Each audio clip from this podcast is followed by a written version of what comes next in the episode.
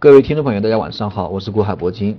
今天大盘收在了三幺三九，上涨了两个点，全天窄幅震荡，波动的幅度非常小。然后今天这个量能相比较昨天要稍微要萎缩了一点，当然这个量能萎缩实际上是好事情啊。随着这个量能的持续萎缩，这个应该很快就会形成拐点。所以说我们关于这个量能还是重点的关注一下，希望这个明天啊，包括这个下周一这个量能持续的萎缩，千万不要放量啊，就这样萎缩就行。这样的拐点应该很快就会到来，最快下周一吧，最快下周一。如果说明天这个再继续萎缩，那么下周一就会形成一个拐点。关于现在的这个行情，想呃走出这个调整的格局，因为之前经历过双十二的一个大跌，对吧？想走出这个调整的格局，我觉得啊没有重大利好的话，这个显得非常困难，因为呃之前的一个技术面破坏的非常严重，包括现在的一个行情啊，我觉得更多的还是会围绕这个六十线进行一个震荡的整理啊，然后再会然后这个才会向三千二百点发起冲击。当然想突破三千二百点，我觉得问题不大啊，这个难度也不大啊，所以说这个大家还是。呃，这个多一点耐心，这个三千二百点，我觉得应该这个花不了多长时间。那我们看一下板块方面，实际上之前这个呃这个比较稳定的金融啊，包括这个煤炭有色，像前期比较强势的一些呃板块吧，现在基本上都回到了一个强的比较强的一个支撑位吧，短线下跌的空间，这个我觉得并不大。包括这个主力想在这个点位去做空的话，去这个呃，我觉得这个意义也并不大啊，所以说。这个金融股跟权重这些权重股吧，这个有一定的企稳，然后再加上一些险资举牌，现在险资举牌的一个概念，包括这个万科，从最高点到现在已经跌了百分之三十，所以说这些呃这些不确定的因素，包括这个险资举牌不确定的因素，它这个做空的压力啊，或者说利空的一个因素，它已经该释放的已经释放的差不多了，对吧？毕竟跌了百分之三十，所以说接下来这个包括万科，包括一些险资举牌的那些概念股。呃，它的一个回撤给这个市场的打击，或者说给这个市场做空的一个阴影呢，这个影响可能并不大。所以说从这些基本面来看的话，这个短线我觉得啊做空的这种力量，或者说做空的这个。啊，动能应该会越来越小，所以说基于这几点原因，我觉得短线的话啊，应该会迎来一个应该应该会迎来一个反弹。那么板块方面，我们还是重点关注一下这个中小创，特别是这个创业板，因为险资举牌之前受到这个保监会的一个打击，对吧？然后这些险资举牌啊，包括这个险资的一个啊资本，我前期我也讲，资本的天性啊就是逐利，对吧？资本就是为了逐利，你要是一利润都没有，那资本在这里干什么，对吧？所以说，既然这个我不能举牌。啊，你不让我举牌，那我可以做一些中小板或者创业板，对吧？特别是创业板，啊，因为这个创业板整体调整的幅度比较大，而且创业板这个相对来说啊盘子比较小，也好操作一点，所以说这些险资它可能会把这个重心啊，之前这个举牌的一个重心会调整到创业板这个上面，所以说这些创业板的话可能会成为这个险资啊接下来这个重点攻攻击的一个地方，所以说这个关于这个创业板中期的一个机会啊，我觉得。啊，还是比较看好，而且从最近这这一段时间嘛，这两周，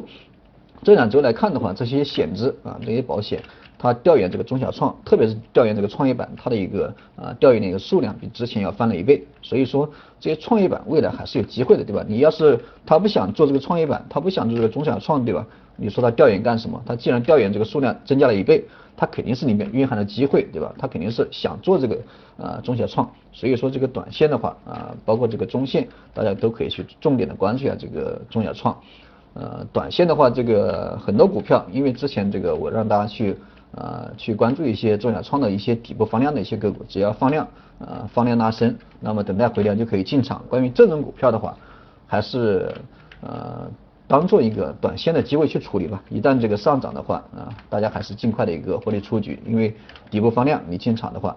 呃，一般来说这个问题不大。如果说你拿个中线也可以，但是短线的话这个比较熬人，因为从最近的这一段时间的一个走势来看的话，这个短线啊它拉升它没有什么持续性，可能拉升啊拉升一天对吧，涨个七八个点或者涨一个涨停，那么第二天它可能又会陷入到一个调整。又会陷入到一个震荡，这个比较熬人，所以说关于这个短线的一个操作，而尽量以啊获利出局啊这个呃